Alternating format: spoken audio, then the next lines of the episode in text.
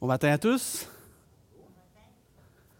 Donc, ça me fait plaisir d'être euh, réuni avec vous en présentiel ce matin euh, pour débuter cette nouvelle série, malgré, euh, comme on l'a dit, la pluie verglaçante, malgré le, prix de l'essence qui est très, très cher.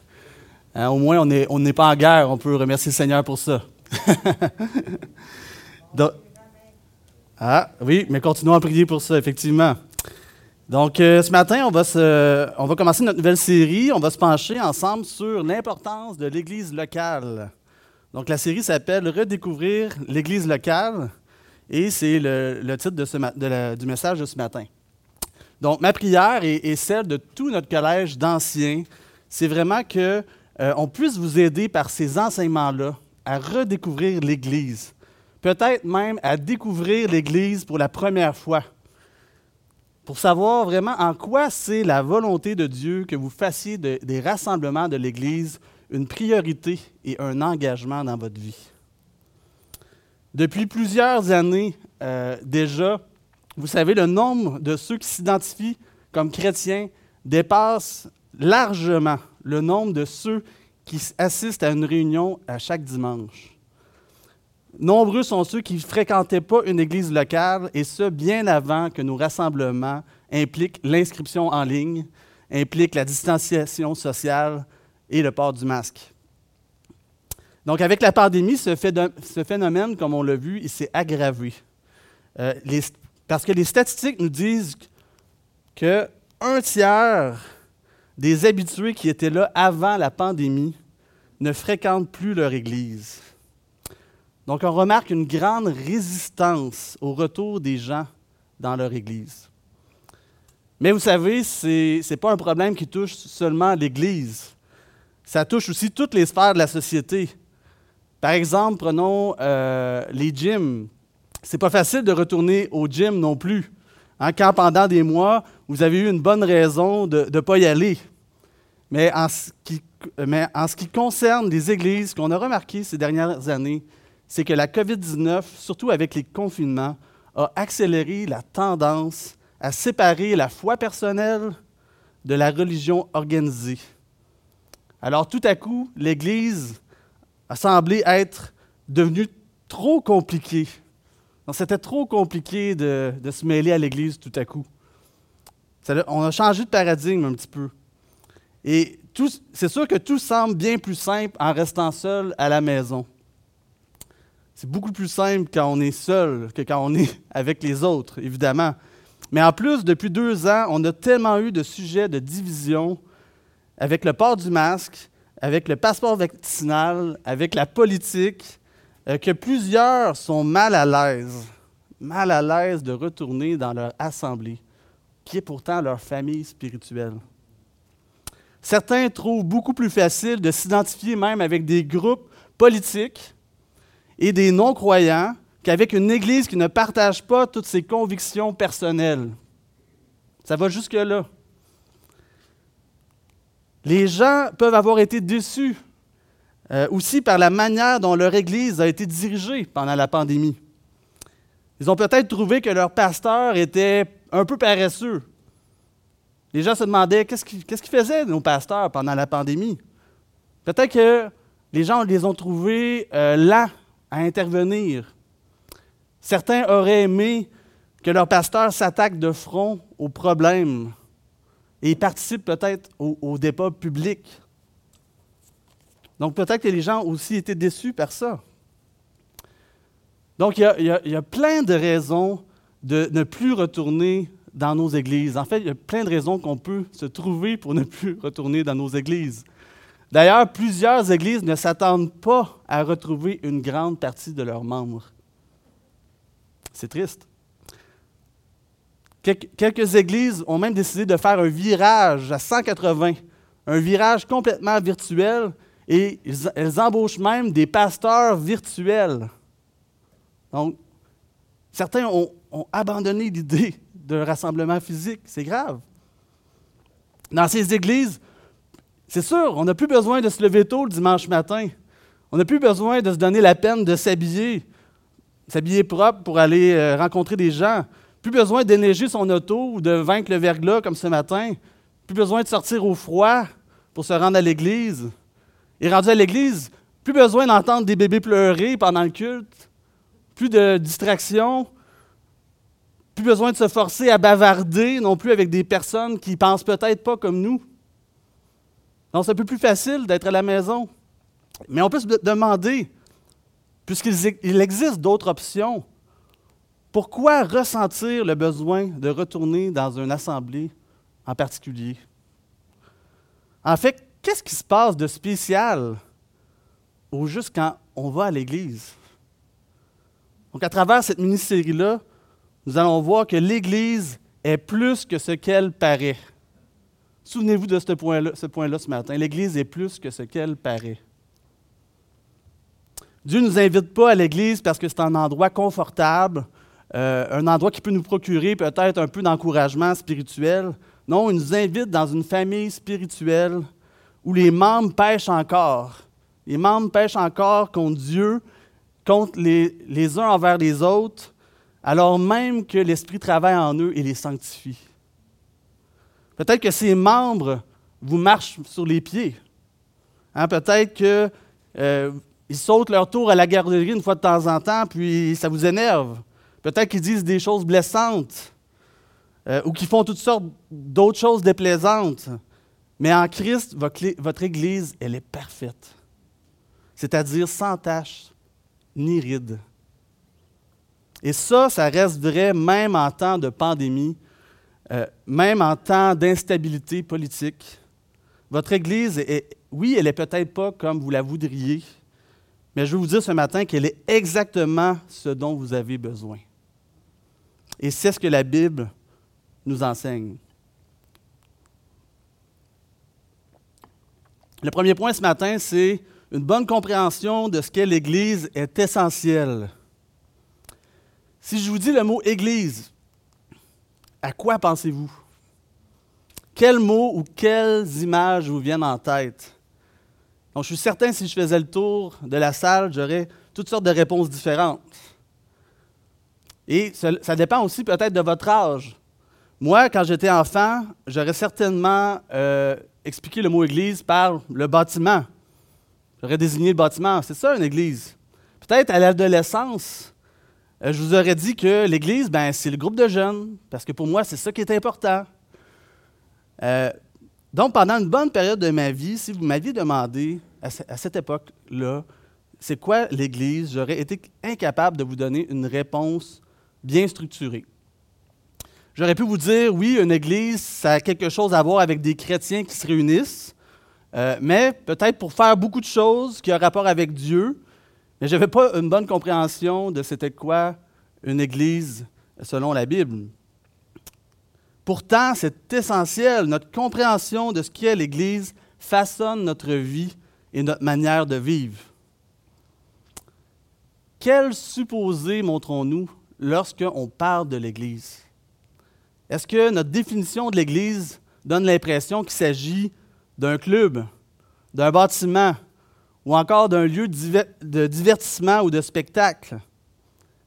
Si c'est le cas, ben, c'est facile alors de penser que on peut penser juste à notre Église le, dimanche matin, le temps des réunions, et l'ignorer le reste du temps. Si nous continuons à agir comme si nos églises n'étaient pas plus que des clubs, que des bâtiments ou des spectacles, nous passerons à côté de l'abondance de soutien et de bénédiction dont Dieu veut nous faire bénéficier.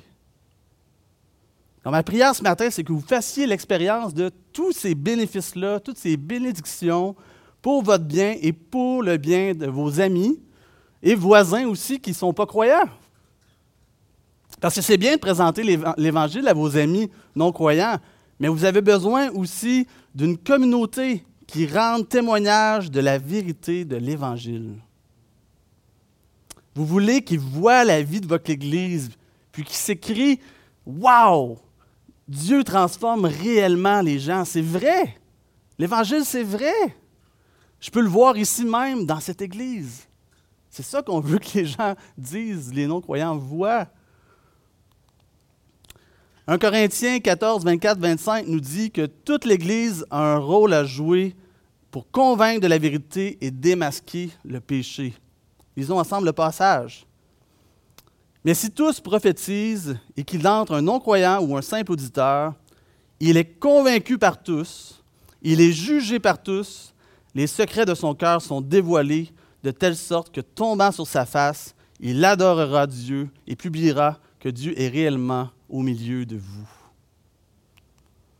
C'est à travers l'Église, la lumière du monde, que le royaume des cieux est proche et que la volonté de Dieu est faite sur la terre comme au ciel. C'est à travers l'Église. L'Église, elle est un avant-poste du ciel. Elle offre au monde l'espoir d'une nation meilleure. Parce que l'espérance qu'elle annonce ne repose pas sur les royaumes de ce monde. Donc, on a vu pourquoi une, une bonne compréhension de l'Église est essentielle. Maintenant, on va avoir besoin de voir la définition de l'Église. Qu'est-ce qu'une Église? Donc, oui, on a vu que l'Église est importante, mais qu'est-ce que c'est exactement? L'origine du mot Église vient du grec ecclésia, qui veut dire assemblée ou rassemblement. Donc, ce mot, euh, dans l'original grec, est utilisé 116 fois dans le Nouveau Testament. Et vous savez, ce mot-là, ce n'est pas un mot qui a été inventé par les chrétiens, c'est un mot qui existait déjà à l'époque euh, pour décrire toutes sortes de rassemblements et de réunions. Donc, il ne fait pas seulement référence au concept de l'Église chrétienne.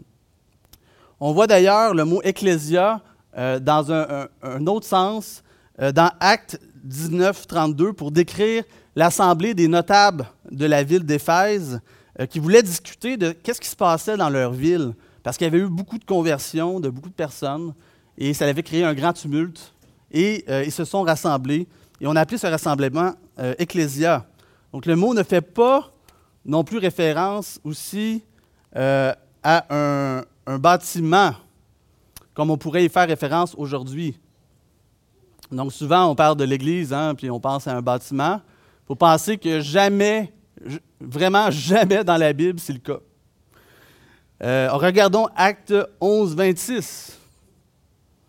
Pendant toute une année, ils, euh, ici on parle de Barnabas et Paul, ils se réunirent aux assemblées de l'Église, Ecclésia, et ils enseignèrent beaucoup de personnes. Ce fut à Antioche que pour la première fois, les disciples furent appelés chrétiens. Donc ici, le mot Église ne fait pas référence à un bâtiment. Paul et Barnabas euh, n'ont pas enseigné dans un bâtiment pendant un an. Ils se sont plutôt rassemblés avec les gens. Et ces gens ont été les premiers à être appelés chrétiens. Donc, ce qu'on comprend de ce passage-là, c'est que l'Église n'est jamais moins qu'un rassemblement de plusieurs personnes. L'Église, c'est au moins ça. C'est au moins un rassemblement de plusieurs personnes. Et on ne peut jamais dire je suis l'Église L'Ecclésia demande un rassemblement de personnes pour exister. Et il y a un but à ce rassemblement de croyants. Acte 2.42 nous dit, nous dit ce que les chrétiens ont fait quand ils se sont rassemblés les premières fois après la résurrection de Jésus. On lit, ils persévéraient dans l'enseignement des apôtres, dans la communion fraternelle, dans la fraction du pain et dans les prières. Donc, les premiers chrétiens faisaient quatre choses primordiales ensemble. L'enseignement, la communion fraternelle. Euh, ici, on voit la fraction du pain, mais moi, je dirais les repas communs, hein, où il y avait le repas du Seigneur. C'est comme ça que ça fonctionnait à cette époque-là. Et la prière. Et on ne parle pas de la prière individuelle dans notre coin, hein, on parle de la prière publique. Donc, évidemment, ces quatre choses-là, ça ne résume pas euh, tout ce qu'est l'Église. Euh, Ce n'est pas juste ça, l'Église mais on, y voit les choses fondamentales qui doivent s'y retrouver. Donc, ne soyons pas inquiets si euh, notre Église n'offre pas tous les services qu'une autre Église offre. Soyons plutôt inquiets si notre Église ne persévère pas dans ces quatre choses fondamentales. Jonathan Lehman, rédacteur en chef euh, pour le ministère Nine Marks, lui nous donne une définition euh, plus large, une définition théologique de ce qu'est l'Église, qui est assez longue, mais je l'ai divisé en plusieurs points. pour vous aider à la suivre. Donc la voici.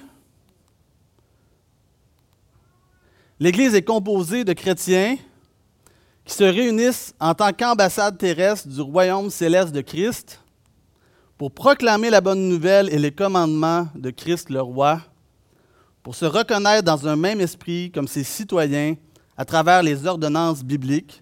Ici, on parle du baptême et du repas du Seigneur, afin de manifester la sainteté et l'amour de Dieu par le biais d'un peuple uni mais diversifié dans le monde entier en s'appuyant sur l'enseignement et l'exemple des anciens. Longue définition, hein, n'est-ce pas? ici, ça touche beaucoup de choses. Mais qu'est-ce que ça veut dire?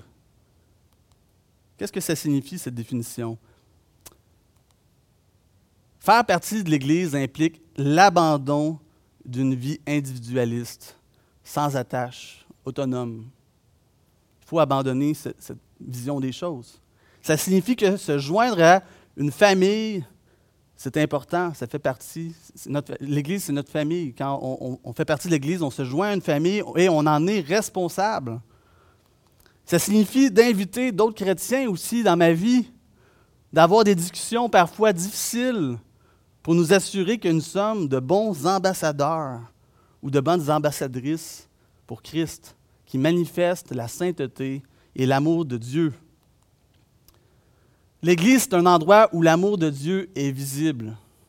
Jésus a dit dans Jean 13, 34, 35, Je vous donne un commandement nouveau, aimez-vous les uns les autres comme je vous ai aimé, vous aussi? Aimez-vous les uns les autres? À ceci, tous connaîtront que vous êtes mes disciples, si vous avez de l'amour les uns pour les autres. Jésus nous a aimés d'un amour qui pardonne, d'un amour qui est patient, qui supporte tout. C'est aussi de cette manière qu'on doit aimer son Église. Donc voilà l'amour que les incroyants dans le monde ont besoin, non seulement d'entendre par nos paroles, mais également de voir dans notre vie communautaire. Cette manifestation-là d'amour devrait les pousser à s'exclamer, c'est ça qu'on veut nous aussi. On veut ça nous aussi. Est-ce qu'on peut se joindre à vous? c'est ça qu'on veut entendre. Et ça, c'est une belle porte d'entrée pour leur présenter Jésus, la source de cet amour. Hein, ils l'amour. Ben, laisse-moi te présenter la source de notre amour. Mais peut-être aujourd'hui, euh, vous vous dites qu'il y a d'autres manières de cultiver sa foi, euh, d'autres manières d'évangéliser. En fait, vous vous dites peut-être que l'Église, ce n'est pas une obligation, parce qu'il est possible d'être un chrétien sans appartenir à l'Église. Alors, euh, on peut se poser cette question. Est-ce que l'Église fait partie du plan de Dieu pour chaque croyant? Un sondage américain a été fait dernièrement auprès de 40 000 croyants. Donc, ils ont posé la question, pouvez-vous être un bon chrétien et ne pas fréquenter une église? 80 des gens ont répondu oui. 80 des gens pensent qu'ils peuvent suivre Jésus et lui obéir sans fréquenter une église. C'était le résultat du sondage. Est-ce que c'est vrai? Vous n'avez pas de l'air convaincu, hein? J'ai entendu plusieurs personnes pourtant dire qu'ils suivaient Jésus, mais qui ne fréquentaient pas vraiment une église. C'est une réalité. On peut tout dire non ce matin, là. Mais c'est une réalité, 80% donc, ce sont des gens qui disent vivre leur foi de leur côté. Mais en disant ça, ils rejettent la notion biblique d'Église en tant que rassemblement. En fait, plus grave que cela, ils sont prêts à diviser le corps de Christ en se disant qu'ils peuvent être l'Église à eux-mêmes. S'ils font ça, c'est comme s'ils divisaient le corps de Christ. Ce qui n'a aucun sens, parce qu'un membre n'est pas fait pour fonctionner seul sans le reste du corps oui, vous pouvez ne pas être d'accord avec la structure de, l'Église, euh, avec la forme, mais on ne peut pas mettre de côté le fond, c'est-à-dire le besoin de se rassembler. Donc peut-être que vous vous dites, ouais, ben, tu moi j'ai une bonne discipline, puis je lis, je lis ma Bible, Je prie tous les jours. Donc, est-ce que j'ai vraiment besoin d'aller à l'église? En plus, quand je vais à l'église, ben, je m'expose à toutes sortes de conflits. J'aime pas ça. Ben, j'aimerais vous dire que c'est facile de penser ça. C'est facile de penser qu'on manifeste tous les fruits de l'esprit quand on est assis confortablement dans notre salon. Faites le test en vrai. Et là, on va s'en reparler. Proverbe 27, 17 hein, nous dit que c'est quand le fer aiguise le fer, quand nous sommes au contact des autres, que Dieu nous fait progresser en sainteté. Peut-être que vous m'écoutez et vous trouvez ça difficile d'être ici ce matin. Hein, c'était, difficile euh, avec le verglas, puis euh, même euh, émotivement. C'est difficile peut-être pour vous d'être ici ce, matin. Puis peut-être que vous êtes en ligne et vous trouvez que c'est difficile de revenir à l'Église. Mais je veux que vous sachiez que Dieu vous appelle à être ici. Vous appelle à vivre cette vie de famille-là qu'il a prévue pour vous, pour votre bien. C'est vraiment votre place. L'Église est importante dans le grand plan de Dieu. Et Dieu vous a unis à Christ pour que vous le serviez et que vous lui rendiez gloire à travers son corps. Il ne vous a pas unis à lui pour que vous fassiez vos affaires euh, à part. non, pour que vous fassiez ses œuvres à travers son corps. Quatrième point qu'on voit ce matin, c'est que l'Église, ce n'est pas un rassemblement ordinaire, comme j'ai dit, hein, c'est un rassemblement surnaturel. Ne pensez pas que nos rassemblements d'Église sont des rassemblements ordinaires. Il y a vraiment quelque chose de surnaturel qui se passe lorsqu'on est réunis. Et je ne dis pas ça parce que je suis mystique, je ne suis pas une personne euh, mystique. Euh, mais ce que je veux souligner, c'est que ces rassemblements-là ont une portée spirituel. C'est pas comme se réunir pour euh, aller jouer au quilles. La Bible utilise plusieurs images pour décrire la réalité spirituelle de l'Église. La Bible utilise, chacune de ces métaphores-là de l'Église pour nous dire quelque chose de merveilleux concernant votre Église. Et on a besoin de toutes ces métaphores-là. Pourquoi? Parce qu'il n'y a aucune autre organisation, il n'y a aucun autre peuple qui soit semblable à l'Église. C'est pour ça que nous avons plein de métaphores pour qu'on essaie de comprendre toute la, gloire, la, beauté de l'Église. Ce matin, euh, dans ce point-là, on va regarder euh, trois images de l'Église que l'Écriture nous présente. Donc, et ma prière, c'est vraiment que vous voyez l'Église comme Dieu la voit et que ça, ça vous donne le goût de vous rapprocher de l'Église pour la redécouvrir. Première image, c'est l'Église est un corps. Là, je parle au sens métaphorique toujours. Hein. L'Église est un corps. On lit dans Éphésiens 5, 23, dans la Bible du Sommeur, Le Christ est le chef, la tête de l'Église qui est son corps et dont il est le sauveur. Donc, ensemble, on est son corps. On est la représentation visible du corps de Jésus sur terre. Paul va même aller plus loin dans cette image-là, dans 1 Corinthiens 12, 12. Et je lis dans la version colombe. En effet, comme le corps est un, tout, tout en ayant plusieurs membres, et comme tous les membres du corps, malgré leur nombre, ne sont qu'un seul corps, ainsi en est-il du Christ. Donc, je vous pose une question ce matin, une question sérieuse si vous vous déconnectez du corps visible de Christ, c'est-à-dire de son Église locale, faites-vous encore partie de ce corps? Bien sûr, ça ne change pas votre nature. Vous restez une partie du corps, hein, au sens universel. Par contre, si c'est votre cas, ce que je vous dis ce matin, c'est que vous ne représentez plus le corps visible de Christ sur terre. Si je prends une photo de ma main, puis là, je vous la montre à l'écran, je voulais le faire, là, j'ai, manqué de temps. Une photo d'une main à l'écran, c'est ma main. Et euh, je vous montre ça. Est-ce que je peux dire, Hé, regardez mon corps, regardez mon corps? Vous allez me dire, ben David, c'est pas ton corps, c'est ta main. C'est une main. Hein, c'est, beau une main, mais voir tout le corps, comment tout le corps fonctionne ensemble, c'est vraiment quelque chose de miraculeux.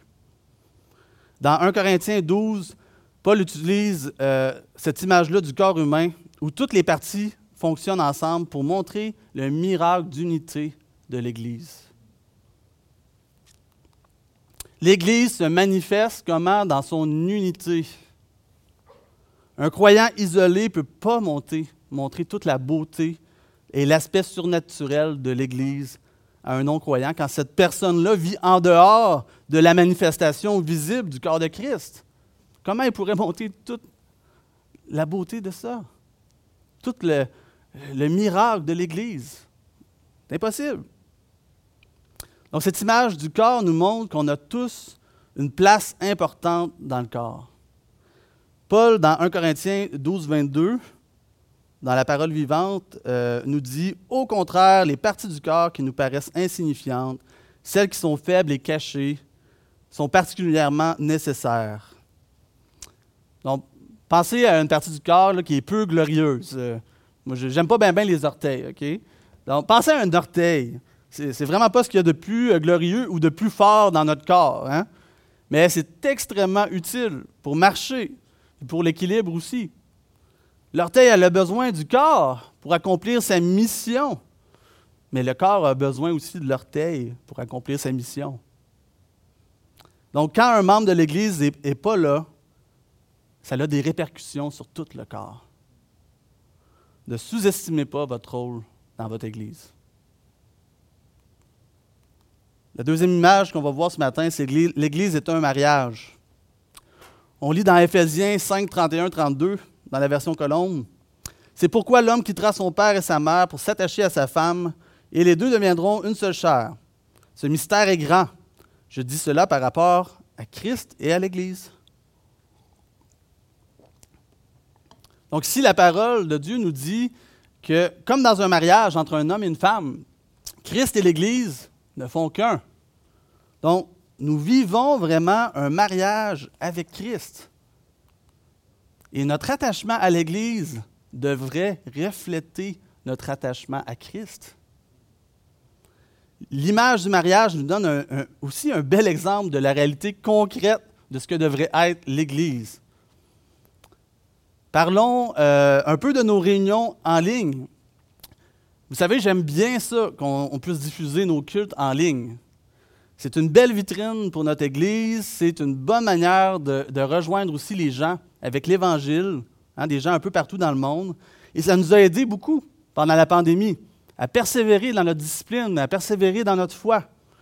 Ça a permis à des personnes aussi qui ne pouvaient pas venir à l'Église de recevoir des bons enseignements qui sont faits pour eux. Donc, il y a vraiment des bons côtés au culte en ligne. Mais posons-nous la question suivante. Si l'Église est comme un mariage, est-ce qu'un mariage pourrait bien fonctionner 100% en ligne? Ouais. Hein, ouais, je ça veut dire non, hein? voir votre réaction. Euh, en fait, sur papier, oui. Sur papier, oui, bien sûr. Ça pourrait fonctionner, hein? On pourrait être marié et être euh, à distance. Mais, euh, donc, on peut techniquement être marié et être à distance, mais c'est pas ça vivre comme une seule chair, par contre. Le virtuel ne peut pas satisfaire, ne peut pas satisfaire le besoin d'une connexion réelle. Peut-être que vous vous dites que c'est faisable quand même. C'est faisable quand même. Que vous avez. Euh, peut-être que vous dites que vous pouvez avoir une relation avec une église à distance. Donc, oui, techniquement, c'est faisable, mais ça n'a rien à voir avec ce que c'est censé être. Si vous êtes loin de l'Église, je vous invite vraiment à retrouver cette intimité-là que vous aviez avec vos frères et sœurs. Vous avez besoin d'alliés auxquels vous pouvez faire confiance pour vous accompagner dans le combat spirituel contre l'ennemi.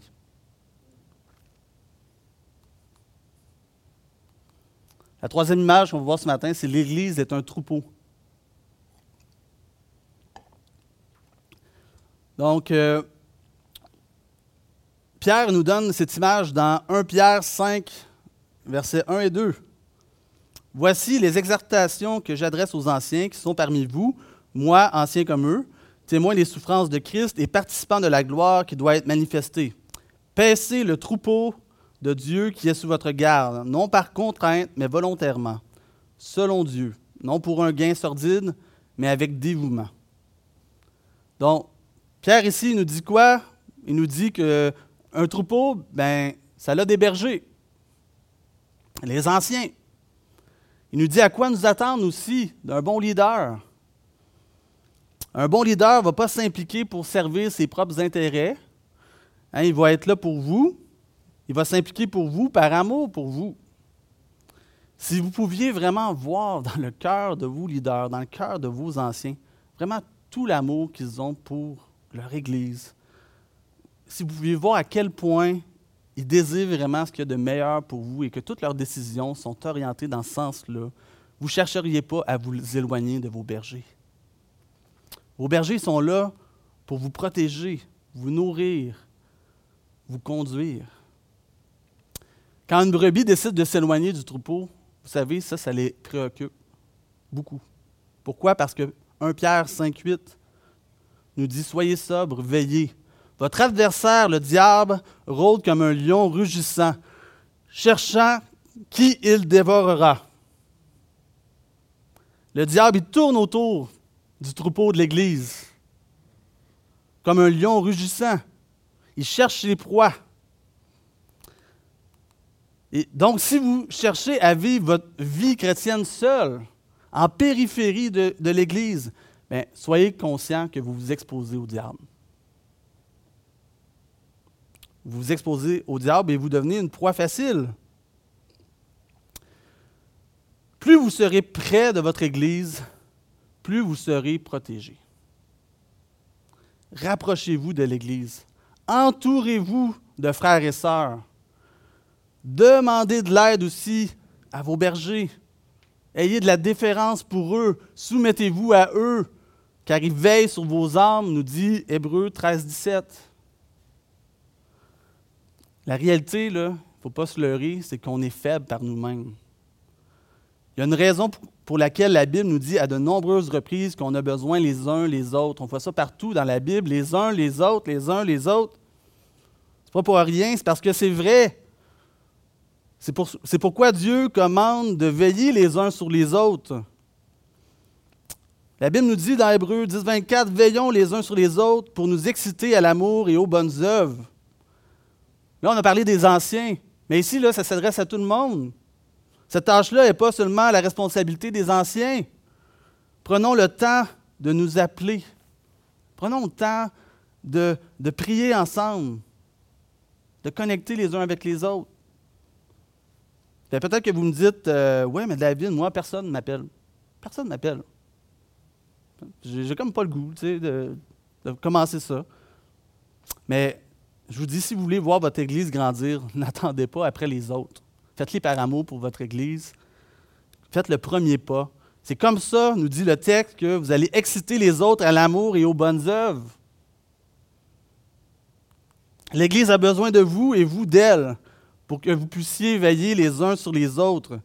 C'est pour cela que l'auteur de l'Épître aux Hébreux nous dit au verset suivant, N'abandonnons pas nos assemblées Ici, le texte ne dit pas que c'est interdit de quitter une église en particulier. Ce n'est pas ça qu'on veut dire.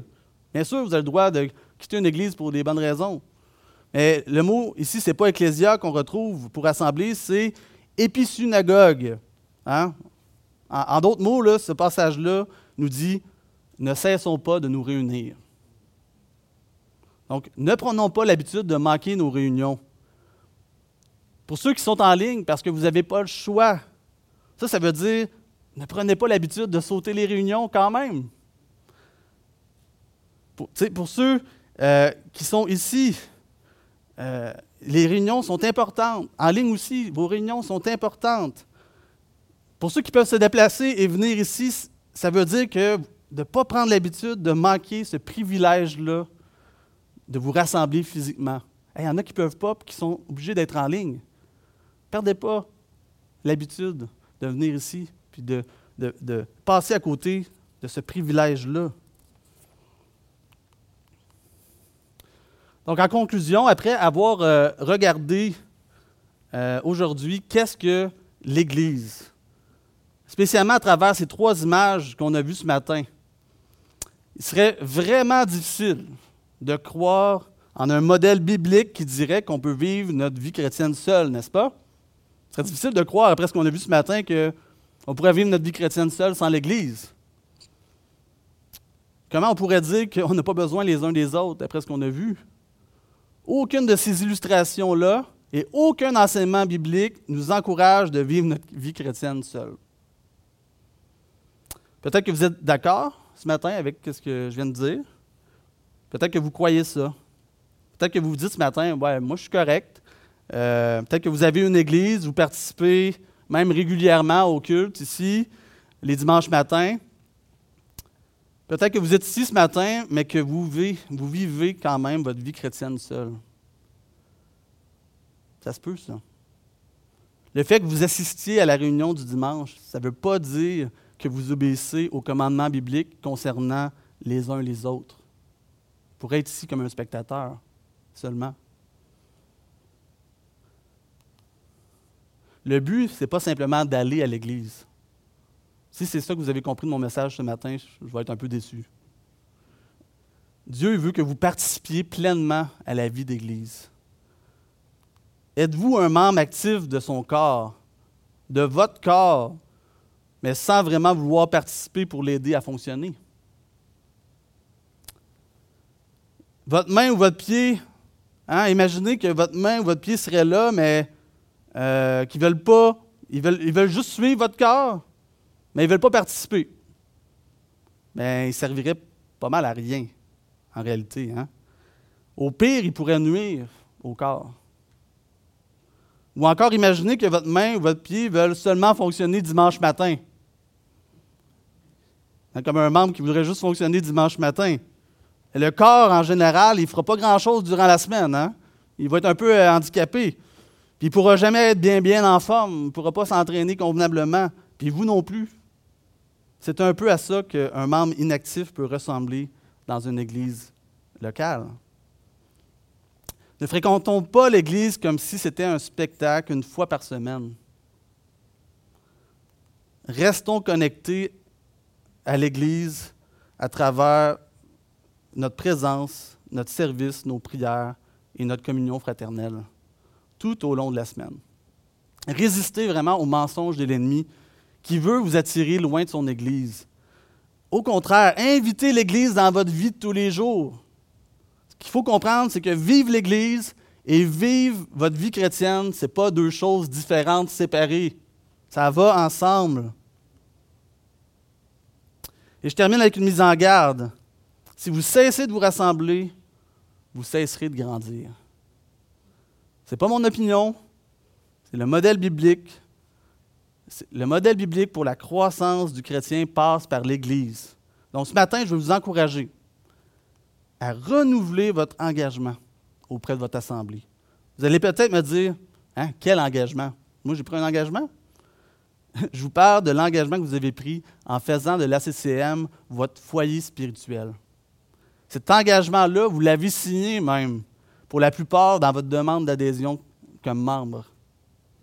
Il apparaît dans le document de notre règlement intérieur qui a été donné à tous, qui est disponible sur notre site Web. Vous avez reçu ce document-là quand on avait renouvelé le membership il y a quelques années. Vous avez signé, euh, vous l'avez signé. Donc, je veux vous le rappeler. Je veux vous encourager à renouveler votre engagement que vous aviez pris. Je vous le mets à l'écran. Donc, euh, c'est l'article 25 de notre règlement intérieur. Donc, euh, je ne passerai pas au complet à travers, mais je vais le laisser à l'écran pendant la conclusion. Vous voyez, il y a plein de versets bibliques. Je me suis dit, hey, je, vais, enlever les versets bibliques. Ça va, je vais être capable de mettre ça sur une page bien beau. Mais après ça, je me suis dit, hmm, non, non, non. C'est important que vous voyez tous les versets bibliques-là, parce que quand vous allez le relire cette semaine, je vous invite à aller voir tous les passages bibliques concernant chacun des devoirs, pour que vous soyez convaincus que ça vous concerne et que ça vient de Dieu. on, pourrait l'envoyer euh, par courriel euh, après, la réunion d'aujourd'hui. Oui, on va faire ça. Merci, Francis. Donc, ça dit qu'il faut être soumis à Dieu, aux membres, aux anciens. Il faut assister aussi le plus possible à l'Église, aux réunions, aux activités, se mettre au service les uns les autres, utiliser nos dons dans l'Église, contribuer financièrement et soutenir l'Assemblée de toutes les manières possibles. Rechercher aussi la sanctification d'une manière chaste et pure. Hein. Vous êtes dans une église, vous ne pouvez pas faire ce que vous voulez, vous représentez Christ, vous représentez la CCM. Donc c'est important. Et de soutenir euh, tous les objets, tous les, buts, la mission de l'Assemblée. Ici, vous voyez association parce que c'est un document administratif, mais je veux que vous remplaciez le mot association par Église. Donc maintenant qu'on a lu ça, on peut se poser la question, suis-je en train de respecter cet engagement? Si ce n'est pas le cas, prenez aujourd'hui un engagement devant Dieu. Peut-être que vous vous dites, ouais, mais David, euh, tu nous pousses pas mal là, avec ton gros document. Là. Oui, c'est vrai, je vous pousse. Mais c'est mon travail, puis c'est le travail de tous ceux qui sont dans l'équipe pastorale. On veut vous mettre au défi, vraiment dans le but que vous progressiez dans votre foi. C'est ce que la Bible nous demande de faire. Et si vous trouvez cet engagement-là difficile, bien, ce serait difficile à respecter pour vous, mais entourez-vous. Demandez l'aide des frères et des sœurs. Nos anciens y prient pour vous chaque semaine, pour, pour que vous puissiez vous épanouir dans notre Église. Et le point de départ pour s'épanouir dans votre Église, je vais vous le dire, commence là. C'est cet engagement-là. Notre prière, c'est que vous développiez un amour renouvelé pour l'Église, pour celui aussi qui est à sa tête, Jésus-Christ. Donc, je vous laisse avec ça ce matin et euh, terminons par la prière. Seigneur Dieu, merci pour euh, ton Église. Merci euh, de nous avoir donné, oui, cette famille en toi. Tu nous as donné l'Église parce que tu nous aimes, Seigneur. Tu, veux qu'on s'épanouisse vraiment en étant connecté à ton corps. Seigneur, aide-nous à voir la beauté de ton Église, à l'apprécier, à l'aimer comme toi tu l'aimes, avec tes yeux. Aide-nous à t'honorer à travers elle. Garde-nous vraiment afin qu'on soit fidèle envers ton Église, euh, parce qu'on sait que cet engagement-là auprès de toi demande aussi de nous engager auprès de ton Église. Tu as entendu l'engagement qu'on veut prendre ce matin en tant que membre de ton Église, et nous te demandons que cet engagement-là porte du fruit et, contribue à l'édification de ton Église ici à la CCM. Nous prions au nom de Jésus. Amen.